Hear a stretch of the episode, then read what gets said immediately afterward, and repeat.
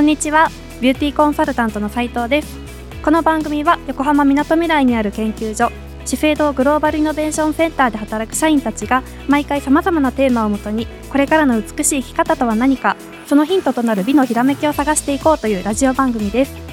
本日のパーソナリティは私斉藤と研究員の岡崎で務めさせていただきます。私は化粧に関わる行動と心理の研究をしています。本日はスペシャルゲストをお迎えしています。資生堂トップヘアメイクアップアーティストの原田忠さんと作曲家であり音楽プロデューサーも務めるピアニスト河西さんにお越しいただいています。よろしくお願いします。よろしくお願いします。はい。では簡単にお二人のプロフィールをご紹介させていただきます。原田さんは資生堂トップヘアメイクアップアーティストとしてニューヨーク、パリ、上海、東京コレクションのバックステージや宣伝、広告ヘアメイク、商品開発に携わるなど国内外で多岐にわたり活動されています。著名アーティストの CD ジャケットミュージックビデオにもビューティーディレクターとして深く関わり人気漫画やアニメのキャラクターをヘアメイクアップとファッションでビジュアル化するなどビューティー表現の可能性に挑戦し国内外から高く評価されています。ありがとうございます。では続いて河西さんのご紹介をさせていただきますアニメ「ひとひら」で作曲家デビューした後 TBS のテレビ番組「ひるおび」や「新情報セブンデイズニュースキャッチャー」のメインテーマ曲など数々のテレビ番組やアニメの音楽をご担当されるだけではなくピアニストや音楽プロデューサーとしても幅広くご活躍されています。2020年には大人気ゲーム「ポケットモンスターソードシールド」のアニメーション作品「革命の翼」の音楽もご担当されており高く評価されています。ありがとうございます。りがとうございます。実はここエスパークでビューティーエクスパンションという原田さんとポケモンショップによるコラボ企画の展示イベントがありまして本日はそのイベントの一環として河西さんと原田さんそして研究員の岡崎さんたちによる無観客ライブの収録がこの後行われることになっています。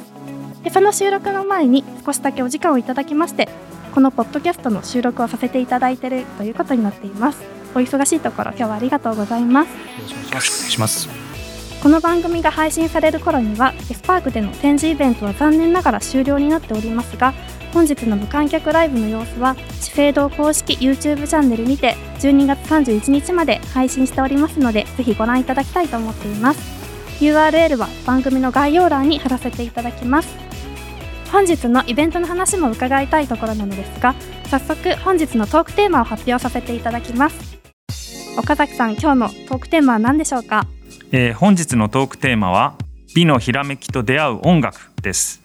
作曲家の河西さんもいらっしゃいますしそして原田さんも音楽との関わりは深いんですよね。えっと、あの僕はあの楽器は触ることはあんまりないんですけども、はい、あの仕事柄大変あの著名なミュージシャン、まあ、特にロックミュージシャンと、えー、お仕事する機会が結構ありましてあのライブであったりだとか昨日もちょっと地方のライブ会場で、まあ、そういったコンサートありましたのでそういったところで多くのミュージシャンとまあ、ヘアメイクという立場で携わることがすごく多いですね。ありがとうございます。私も原田さんの後でそういう話をするのは 非常に 心苦しいんですけれども音楽というよりは、えー、聴覚っていうんですかね。音を聞くことの研究をもともとしていまして、まあ、非常にあの楽しみにしています。よろしくお願いします。よろしくお願いします。ちなみに斉藤さんは音楽のご経験というかその辺はどうなんですか？はい私はあの子供の頃なんですがピアノを少し習ってたりしたので音楽も大好きです。なるほどなるほど。それではまず河西さんに、はい、やっぱり作曲家そしてディレクターっていうところで音楽を作るにあたって、はい、今回テーマ「美」っていうことになってると思うんですけど、はい、もうほんとざっくばらんに音楽と美って言ったらどういった印象なんですかね？えー、っとですね個人的なまあ感想というかまあ考えだと思うんですけど音楽は美そのものだと思ってるんですよ。なるほど。だからあの何もこう結びつける必要もなく、まあ、音楽を作る演奏する際には、うんうん、やっぱりその表現することの根幹というか、まあ、そこにはやっぱり必ず美があって、うん、でそれはもうありとあらゆるところにつながってるんですよ。その音楽ってあのメロディーがあって伴奏があって、でまあ、そこも複雑にすごく分かれてるんですけど結局そのドレミファソラシドっていうその限られた音階を並べていくわけなんですけど、うん、その並べ方っていうところにやっぱり美があるわけですね。なるほど。なのでその組み合わせは本当に無数にあって、まあ、音色もそこに関わってきたりするので、うん、もう本当に果てしなくそれは広がっているので。じゃあそういうふうに考えるともうあんまり美ってことを意識しなくても音楽を作っているとそれに触れているというかそういうとこがあるんですかね。無意識的にそこに向かってるっていうことはあるんですけどただあの必ず私自身は意識をしてるして作ったり音楽を弾いたりしてるっていうところはあります。なるほど、なるほど。はい、原田さんの方はやはりあの作曲っていうことではないと思うんですけれども、はい、音楽家とのコラボレーションってことで考えると、はい、何か自分の美を表現するときにすごくやりやすいなとか相性がいいなみたいなことってありますか、うん表現する上で必ずその美しいかどうかっていうのは結構常にテーマで持っていてそこがちゃんと着地できてるかどうかで最終的な作品として世の中に残っていくかっていつも考えながらものづくりはしてるんですね。うん、で音楽っていうのは必ず傍らにあるもので例えば作業をする時に聞くものであったりだとか例えばハサミを動かしている時のカシャカシャって音も実はすごくリズミカルだったりしてこれもしかして音楽になるのかなとかあとは部屋ショーもそうですけど必ずその自分がこう世界観に没入する時に音楽っていうのはすごく大切だなっていうふうにいつも思っててで小西さんとお会いしてから、まあ、あのカットとかねこう施術する中で結構その美という切り口でお話しすることが結構あってですねそれは。聞きたいですね、そうなんですよ。でそのお互いおそらく美に向かってるんですけどジャンルは違う。でもある時コーニスさんが原田さんの作品から音が聞こえるっていうふうになんか言ってもらったことがあって、うん、あそんなふうに思ったこと僕なかったんですよ。でもそういうジャンルの方がそういうふうに言ってるってことはもしかしたら知らず知らずのうちにその作品がそういう方へのちょっと起爆剤じゃないですけど、うん、そういうふうに響いてくれる方がもしいるんであれば何かしたいですねっていうのがずっとね このコラボレーションみたいなものがいつかできるんじゃないかなっていうのをこう様子を伺っていたっていうのが実はありました。じゃあ今回はいい機会ですね。もう素晴らしい機会をいただきました。あの慣れ初めみたいな話にもなってくるんですけど僕自身がやっぱりその原田さんの前からまあファンなんですね。でやっぱりその原田さんが作られるビジュアルというかもうその自分全然その素人なのであれですけど、まあ、ヘアメイクにとどまらないそのビジュアルっていうのもやっぱり僕はその原田さんの作品にはそのアーティスティックなというかその芸術性みたいなことを感じてたので すいませんなんか偉そうに。告白みたいですね。半分告白ですよね。だからあの原田さんの作られたものに音楽をつけたいとかやっぱその一緒に何か作ることができないかみたいなことはやっぱりそのずっと思ってたので、なるほど一つこうなんかちょっと、私のその夢がちょっと一つ叶ったみたいな。いや逆に僕が夢を叶えてもらったって感じですね。すごい。でもその発想がなければ例えば今回ねこのグローバルイノベーションセンターのエスパークでしかも研究員の皆様があのそれぞれ専門分野に特化したものをそれをこう五感で体感してもらえるような発想っていうのは実は河西さんその言葉から来てるんですね。あなるほど。例えば音とか、うん。もしかしたらここにはこう肌の感覚だとか、うん、その五感で感じれるようなそのもう資生堂の頭脳が集まってるところじゃないですか。なんか面白い化学反応ができるんじゃないかなっていう思いでちょっとね言っちゃったんですよね そしたらそれがなんか走り始めたというかあなんでもそれがすごくサイエンスとビューティーが結びつく、その瞬間をなんか今こうまさに体感してるというかなるほど。ものすごくこうまさにタイトル通りエクスパンションといいますか、もう美がこう拡張し続けてる感じがすごくしますね。えー、例えばクロスモーダルっていう言葉があるんですけれどこれはあの五感の中での、まあ、触覚と視覚とか嗅覚と触覚とか、まあ、そういったものを組み合わせて、まあ、単純な足し算じゃないような効果を生むっていう。モーダルっていうのはそれぞれの五感のことを英語でよくモードとかモーダルっていうんですけどそれでそれがクロスするっていうことでクロスモーダルっていう研究は結構されていてやはり化粧品なんかなども実際あの使っていただく時にやっぱ一つの感覚に訴えかけるんじゃなくてていろんな感覚からこう訴えかけるってとこがあるんですね。でそういうことを考えてみると結構難しいなと思うのはこのビジュアルだったらこの音楽この香りだったらこの食感みたいなところの組み合わせって、まあ、決まったものがあるのかそれともなんかこう斬新なものを目指すのかとか結構お客様の満足っていうのを中心に考えた時に結構難しいとこがあるんですけど例えば先ほど河西さんが原田さんの何か映像とか作品に音楽を合わせようって言った時、もうすぐ降ってくる感じですか？それとも何かこう挑戦的な何かこう新しい組み合わせを考えてみようみたいな。その辺ってどうなんでしょう？えーとですねあのまあ、いろんなケースがあるんですけど原田さんのビジュアル見させていただいてその僕が思っていたのは本当に個人的な感覚でなんか具体的ではないんですけどやっぱりなんかこうイメージというか、うん、インスピレーションみたいなもので、うん、なんかサウンドのビジュアルみたいなものがやっぱり感じられるんですね。来るんですよね。あじゃあ降ってくる感じですね。どっちかっていうそういう言い方もできるかもしれないですね。なるほど。ただそれ一つじゃなくて、うん、原田さんいろんな何ですかねビジュアルがあるじゃないですか。なのでそこから本当にいろんなそのイメージそのサウンドのイメージって言ったらいいんですかね。うんすごい力強いものもあれば、うん、優しいものもあれば僕が思ってたのは、その原さんがお持ちのそのやっぱりこう豊かなそのなんていうんですかね感性というかそれがこう、まあ、結晶となってるものなのでそこから受けるその、まあ、僕の感覚で。音だったらこうするよみたいな。のが やっぱある中でも溢れ出てくるっていうすごいですそうそういう感覚原田さんの場合もし音楽にビジュアルを当てようっていう場合だとしたらあの例えばヘアショーとかやるときに、はい、やっぱりそのモデルさんだとかその、まあ、衣装だとかで世界観で、まあ、この音楽かなっていうのはなんとなく頭の中にあって、うん、でそのパフォーマンスする時にもこの曲の変わり目の時にこうアクションしたらみんな多分引きつけられるなっていう感覚ではいるんですよ。うん、ただ作品から生み出される音楽っていうとどうしてもありもので僕は調整してるのででもそれを生み出すっていうパワーというか、そんなこと考えたことなかったので河西さんが「作ります」って言ってくれた時は、おすごいことだなと思って、ね、で逆に僕が言い過ぎたらいけないなと思ったんですね。なんかこのイメージで作りましたっていうと小西さんのものすごいこう感性と広がりのあるものが狭まってしまうんじゃないかなと思ったのでもう特にあまりなかったですよね。ビジュアル見て感じたものを作ってもらえたらそれで OK ですって言ってで、まあなまあ、しばらく経ってからもう来た楽曲がなんかすごすぎちゃって なんか、ね、聞きながらたった3、まあ、たったって失礼かもしれない3分ぐらいの間にもう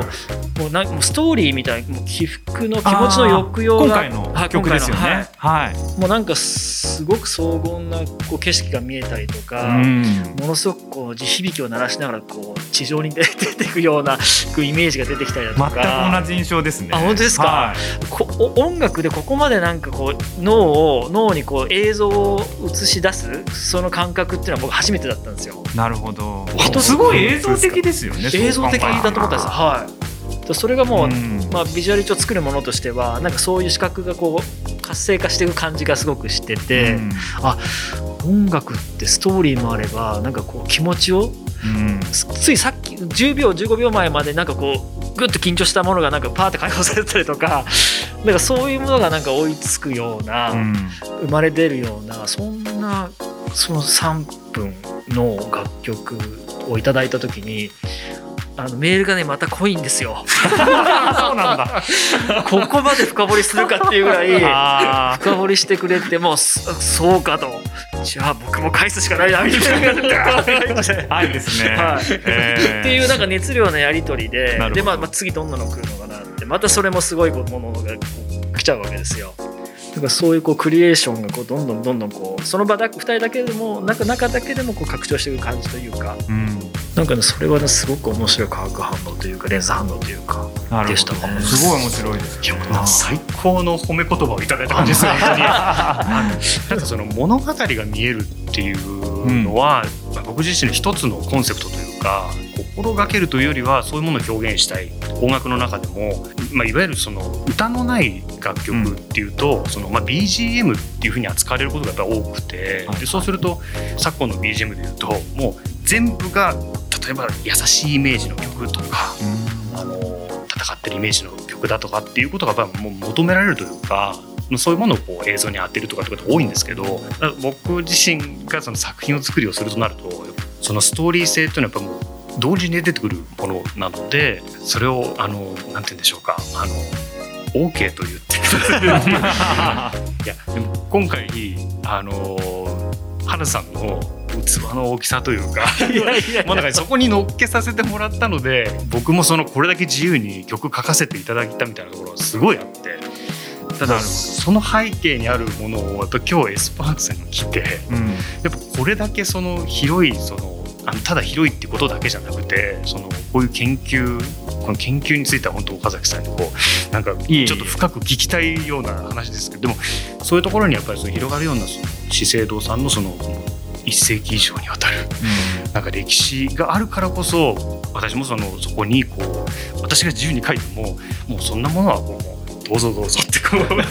あのななんていうんですかねこう受け止めていただけるようななんかそういうものがあるんだなっていうのをしみじみと感じながら あの今準備をしている感じだったんですけど。よかったです本当に、はい。なんだろう。今回テーマとしては美っていうところがあると思っててでじゃ今回作ってもらった曲の多くは、はい、まあ、何かま特定の対象があって、はい、多分ストーリー性もすごく出てきていて音楽当てたと思うんですけれどもう一つ「ビューティーっていう曲を作っていただいてると思うんですよ。はい、でそうすると美っていうものに対して、より意識的に捉えなくちゃいけないって考えた時に、ね、もしよかったらその具体的なコンセプトとか作り方とか、そんな辺って伺ってもよろしいでしょうか、はい、もちろんです。記憶をたどるようなところもあるんですがまず原田さんのその作品ありきでその原田さんが描く世界観でやっぱその背景にある資生堂さんのその歩みとか資生堂さんがやっぱその今や日本にとどまらず多くの方々のその美を支えてきたっていうなんかそういう風土だったりとか取り組みみたいなことそういうものをこう包み込むような象徴するようななんかそういう音が非常にその僭越なんですけれども何かこう書くことができたらいいなということをこう念頭に書きました。原田さんから何かその曲に対して聞きたいこととかありますか？僕「ビューティー」って曲最初聞いた時に、はい、悠久というか、はい、歴史のすごく長い感じを受けたんですよね。鍾乳洞から水が滴るような感覚とかなんかその歴史を歩むんだけどまだその先にまだまだ誰も出会ってない美があるような,、なんそんな期待感を持たせるような楽曲かなと思って、だからその3曲作って最初に作ってもらったものよりももっとすごくこう繊細で心穏やかになるなんかそういうものであこの曲で多分小西さんのこう情熱的なものがなんかちょっと一回フラットにしながらでもものすごくこう心地いいところにちゃんと持ってってくれるっていう締め方なのかなと思いながら聞いてました。はい。私もなんか聞いてみて、はい、結構なんていうかテーマとして自然みたいなところを感じたり、うん、すごく個人的な感想なんですけど、はい、なんかヨーロッパというよりはなんかアジアを感じさせるような自然っていうか、うんなんかその辺のところってコンセプトにあったりしますか？明確にそのコンセプトとして掲げたっていうわけではないんですけどただ僕自身がその原田さんのビジュアルっていうものをちょっと出発点にしたりとかする時に資生堂さんももちろんその日本の企業っていうこともあると思うのでやっぱりそのアジアっていうところはやっぱり本当に多分その敷かれたものかなとは思うので。なるほどこうでなくてはいけないってことは全然ないので本当に。原田さんがおっしゃっていただいたイメージも岡崎さんがおっしゃっていただいたのも私にとっていろんな解釈があるっていうところはね、はい、全然いい。ものなので、ね、あのもっと嬉しいの一言につきなので自由に感じていただいていいなというふうに思うので、はい、ありがとうございます。いやありがとうございます。まだまだお話をお伺いしたいところですがお時間もなくなってきたということで今日はここまでとさせていただきます今日も楽しい時間をありがとうございました。ぜひ感じたことは Twitter でハッシュタグ美のひらめきで投稿お願いします。また番組の感想やご意見などございましたら今後の番組の参考にさせていただきたいと思っていますのでお便りお待ちしております。詳しくは番組の概要欄をご覧ください。S パークからのお知らせです。11月22日から12月25日に S パーク1階2階で冬のイベントを開催する予定です。スタンプラリーや研究員のトークショーなど皆様にお楽しみいただけるイベントを数多く企画しています。ぜひ遊びに来てください。では今日の感想を一言ずついただきたいと思いますが原田さんいかがでしたでしょうか？はい、えー、ありがとうございました。あのすごく楽しい貴重なお時間を共有できましたこと本当嬉しく思ってます。あのまだ話足りないこといっぱいあるのでぜひ美のひらめきと出会う音楽その2かなんか企画していただけたら あのまた熱いお話ができると思いますので、えー、よろしくお願いします。ありがとうございました。ありがとうございました。では小西さんはいかがでしたか？はい。もうこちらこそちょっと私がちょっと喋りすぎた感がありますけれどもあの本当に私の方こそちょっと聞きたいことがいろいろあったんですけどあの質問がこうちょっと溜まってますのであのぜひあの原さんおっしゃっていただきましたけどその2を期待してあのまた次回もよろしくお願いします。今日はありがとうございました。ありがとうございます。では今日はたくさん美のひらめきが生まれたと思います。本当にありがとうございました。ありがとうございました。ありがとうございました。足りなかった。